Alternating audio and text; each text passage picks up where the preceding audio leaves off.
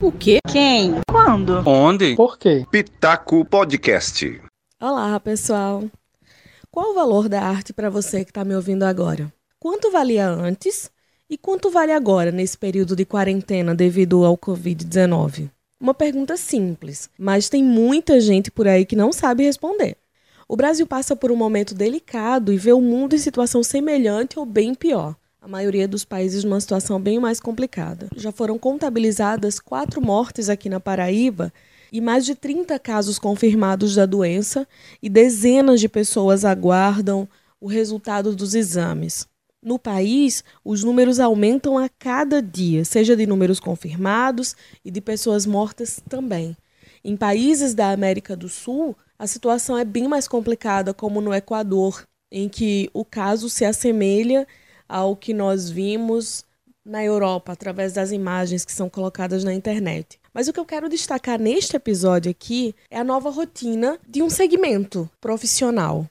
A gente sempre começa falando acerca dos números do novo coronavírus, acerca dos números das vítimas, porque é o que contextualiza o momento que estamos vivendo em todo o mundo. Mas como está a rotina dos artistas que estavam acostumados com os palcos, que dependiam do cachê dessas apresentações? Alguns deles dependiam exclusivamente desse cachê. A renda vinha dessas apresentações e agora o desafio é grande nesse atual momento.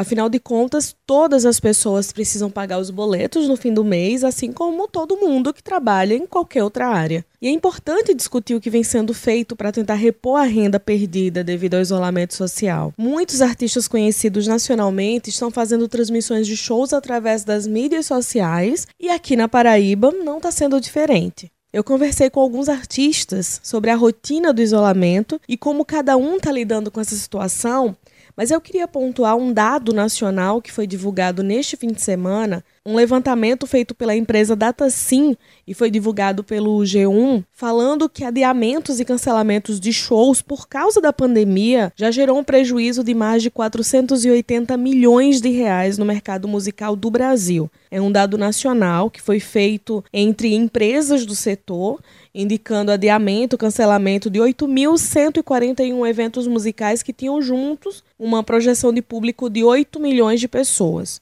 A pesquisa trata de grandes eventos, trata dos eventos que tinham um calendário marcado e venda de ingressos. Certamente o valor do prejuízo é ainda maior quando a gente considera o número de artistas que se apresenta em bares ou que tem apresentações, como muitos artistas aqui na Paraíba, que têm apresentações semanais com agendas. E aí podem não estar contabilizados dentro desse levantamento da empresa DataSim e aí estão passando por uma situação complicada. Eu tenho ouvido relatos de artistas paraibanos e tenho assistido muitas lives e artistas nacionais vêm falando coisas bem semelhantes à questão de como tem sido esse período, do que tem sido feito com o tempo e do que tem sido feito economicamente falando, porque nem todo mundo tem uma renda fixa, nem todo mundo tem realmente como capitalizar esse momento. E aí, destacar os festivais que vêm sendo feitos aqui na Paraíba, sabe? Com ideias maravilhosas de produtores culturais e sendo abraçado pelos artistas e as pessoas ajudando por vezes. Mas vamos primeiro para os relatos. Eu pedi depoimentos de quatro artistas aqui da Paraíba, quatro cantores que representam um público altíssimo. Meu nome é Daniel Pina, eu sou músico. É, em dias normais, né, de não pandemia, eu toco na orquestra e ensaio todos os dias pela manhã. Também desenvolvo um trabalho com, como compositor e produtor musical. Né? sempre gravando com outras pessoas, fazendo shows. sou um músico super ativo, assim. Nesse período de pandemia, né, da quarentena, a gente teve que se adaptar. A gente, na verdade, está se adaptando ainda, né? O músico, assim, além de, do, da parte de, da apresentação, dos shows, a gente se dedica muito, né? Nós que somos compositores, a momentos solitários, né? De composição. Quem estuda também música, o pessoal de orquestra, música clássica, do jazz, passa muito tempo sozinho estudando, se dedicando, aprendendo. Então eu venho usando esse tempo para isso, né? Para estudar, para montar shows novos e para realizar projetos que eu não tenho condições de realizar quando estou com a rotina normal, né? Então o estudo assim, tem sido uma coisa bem tensa desde o primeiro dia da, da quarentena. Aprender músicas novas, né? E como a gente não tem feito show, eu tenho utilizado assim duas, duas formas de me apresentar assim na internet para as pessoas. Uma que são alguns vídeos formados, né, editados, que eu escolho músicas, faço, faço arranjos e faço vídeos de músicas minhas e de covers, né, de versões que eu faço. E a outra são as lives que eu tenho feito no Instagram. Eu tenho atendido pedidos né, de pessoas que, que, que pedem as canções, eu, eu aprendo, tenho feito dia sim, dia não. E assim eu aprendi um repertório enorme, assim, tenho aprendido muita música legal. E também tenho feito lives temáticas, né? E aí quero voltar a fazer os pedidos, né? Que passeiam por todos os estilos. Já fiz live só com músicas minhas. É, pretendo fazer live com homenagear certos compositores que eu gosto muito, como Lenine, e fazer live dedicada a esse compositor. E assim é uma forma de se conectar com o público e também de praticar, né? de aprender canções novas, praticar, relembrar coisas antigas é, mergulhar em obras de, de compositores que a gente gosta, estudar no, nossas próprias canções e daí também surgem várias ideias de shows para fazer quando a quarentena passar, né? Então é tempo de se dedicar e fazer coisas que a gente não tem tempo de fazer numa rotina normal, né? Com orquestra, gravação, show, ensaio, que é esse período de ficar em casa e estudar mais, né? E para o repertório da orquestra é a mesma coisa. É um, é um repertório muito puxado, né? Tem conceitos muito difíceis, então é o momento de adiantar algumas coisas, de pegar o programa do ano inteiro e estudar as partes mais difíceis. E tentando utilizar a internet da melhor forma, acompanhando os artistas que a gente gosta muito, que também estão né, disponibilizando shows e fazendo lives. E assim a gente vai mantendo a sanidade e a criatividade, né? Meia trabalho, composição e tocando sempre que pode, né? Olá pessoal, eu sou a Val Donato, cantora e compositora paraibana. E estou vivendo esse isolamento social, né? Assim como a maioria das pessoas. É, e vivendo as dificuldades, né? As agruras desse momento. E para mim, enquanto cantora, enquanto artista, é muito complicado isso de não poder estar atuando, não poder estar fazendo shows. Eu estava com dois grandes shows agora para o mês de abril, foram obviamente cancelados. É, e a gente fica muito aflita, vivendo uma angústia muito grande, né? Por não saber o que vem por aí, até quando é, essa situação vai se estender, se vai piorar. Só nos resta ter muita esperança, né? Ter sempre fé esperança na melhora, exigir também atitudes do poder público, né? Que favoreça a classe artística. E, e um, uma das coisas que está sendo alternativa para todo mundo são as apresentações é, ao vivo pela internet, né? As apresentações online. É, tá rolando o festival aqui, o Eu Fico em Casa PB. Em paralelo também vários artistas fazem suas lives nos seus perfis de Instagram. E a gente acaba também mantendo esse contato com o público, né, dessa forma e matando um pouco a saudade dos shows e das pessoas e tal. É, eu também particularmente lancei um single né, nas plataformas de streaming e no YouTube, chamado Abissal. E é uma pena a gente não poder fazer um show de lançamento como estava previsto, mas é isso, a gente vai se virando como pode e também buscando sempre a solidariedade e ajudar principalmente aqueles amigos músicos que é, vivem exclusivamente da música, não tem nenhuma fonte de renda fixa é, que seja fora de shows, de gravações e do, do meio cultural. Então, é um pessoal que está bem prejudicado e pode chegar numa situação crítica realmente. Então, é, a solidariedade tem que estar tá sempre no norte das nossas ações também. Me chamo Pauliana Rezende, sou cantora, participo da cena musical aqui da Paraíba como artista independente. Trabalho exclusivamente com arte, com música. A minha renda mensal vem decorrente de shows tanto a minha renda quanto a do meu companheiro Patizinho Lucena. Essa crise chegou para a gente, como para todo mundo, mas a questão da parada dos movimentos das casas de show e bares foi repentina, não foi algo planejado. Então, como artista independente, a gente não acumula um patrimônio como grandes artistas e também a gente não se programou para essa parada, né? Então tivemos a agenda completamente cancelada de repente. Então surgiu um movimento no WhatsApp provocado por Dina, que é uma produtora daqui da cena de João Pessoa. E Dina fez um movimento convocando os artistas de diversas áreas: música, teatro, poesia, dança, e nesse movimento ela propôs, a inquietação dela era que a gente fizesse alguma coisa para que a gente pudesse expressar esse, essa situação que a gente estava passando. Então Dina convocou outros produtores também e os artistas e houve uma organização desse movimento para que fossem feitas lives, foram transmitidas pelo YouTube. Esse movimento ela conseguiu o apoio da usina Energisa e o apoio da Funesc e também foi feita uma vaquinha virtual. Daí aconteceu a seguinte situação que o público, por estar massivamente em casa, começou a acessar essas plataformas e consumir e contribuir. A partir desse movimento de Dina e dos outros artistas, quando eu fui fazer a minha live no sábado, ixi, Maria, sábado 28, bom, a Dina me falou que eu poderia fazer, passar um chapéu na minha live. Eu não havia pensado nisso e ela propôs isso e eu segurei a ideia. Eu passei o chapéu.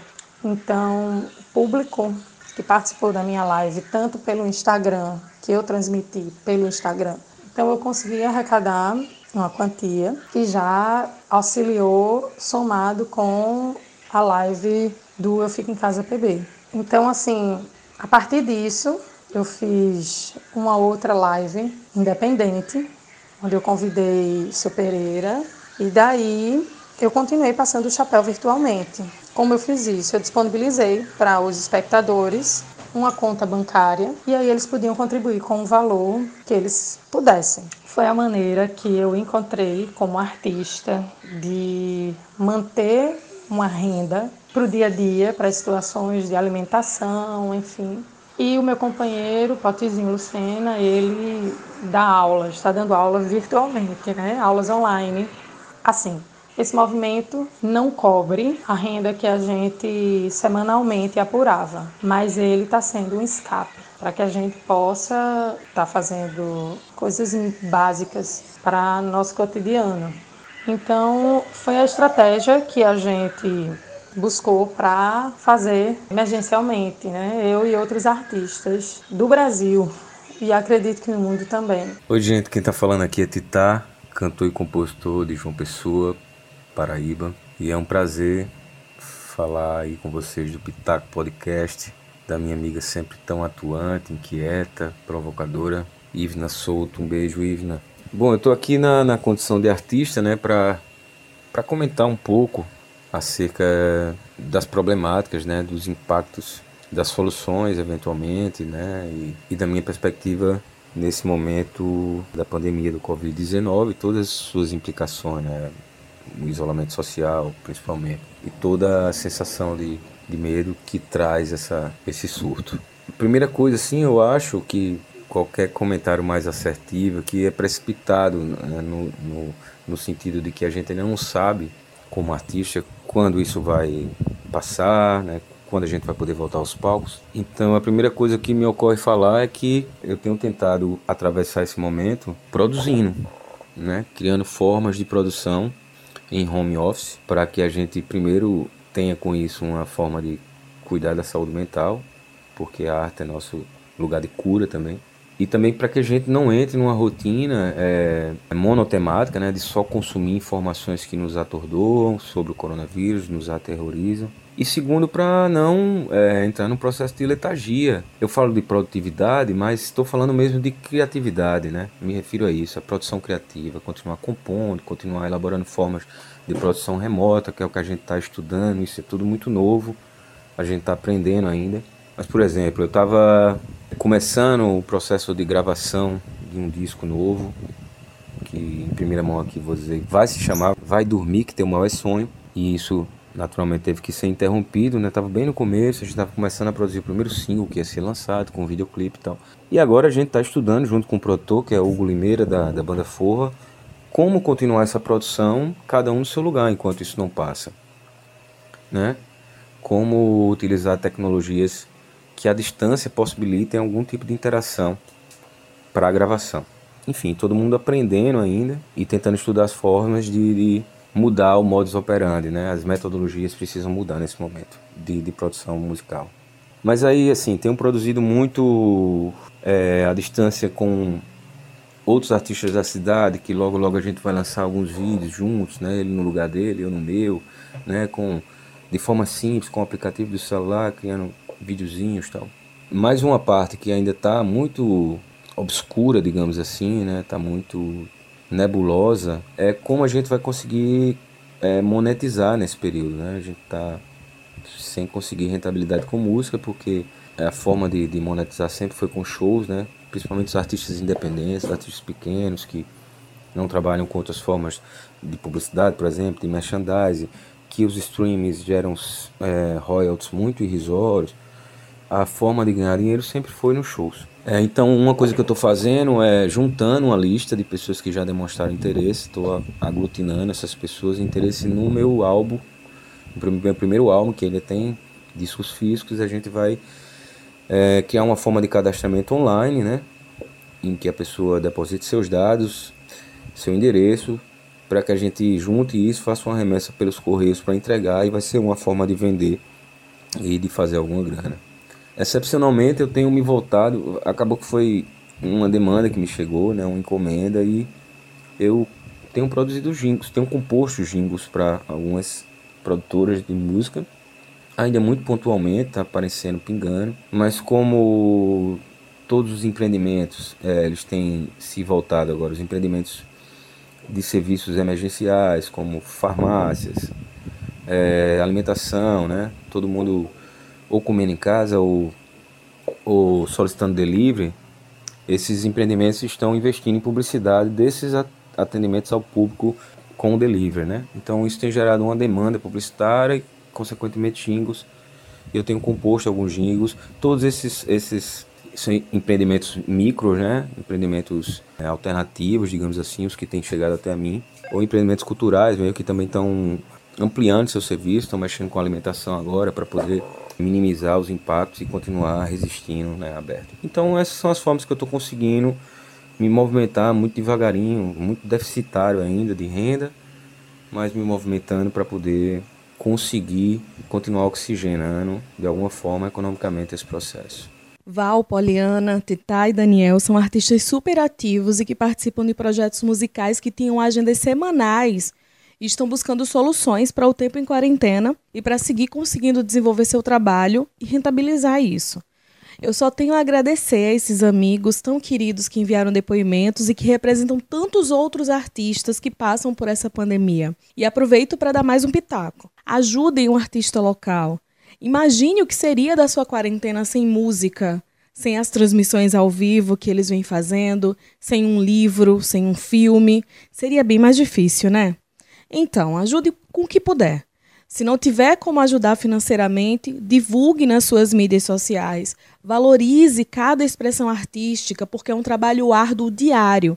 E neste momento, esses artistas estão como você, a maioria deles trancado em casa, pedindo para nenhuma pessoa sair de casa sem necessidade. E para não dizer que não falei sobre política hoje, porque tudo é política, todos esses relatos trazem em si opiniões e posicionamentos políticos também, vale destacar que o governo federal, que já vem destratando e depreciando a arte em todas as suas vertentes desde o início do governo, né, no início de 2019, nada fez até o momento voltado para a arte. Aqui na Paraíba, o governo estadual lançou dois editais voltados para a cultura, justamente no momento como esse, para ajudá-los economicamente e para garantir material online para as pessoas consumirem. E além de, de cantores, compositores e grupos musicais, os editais tratam também de arte circense, contação de histórias, repente, arte popular, de uma outra vertente que não apenas a musical. Eu vou encerrando por hoje, vou encerrando o episódio de hoje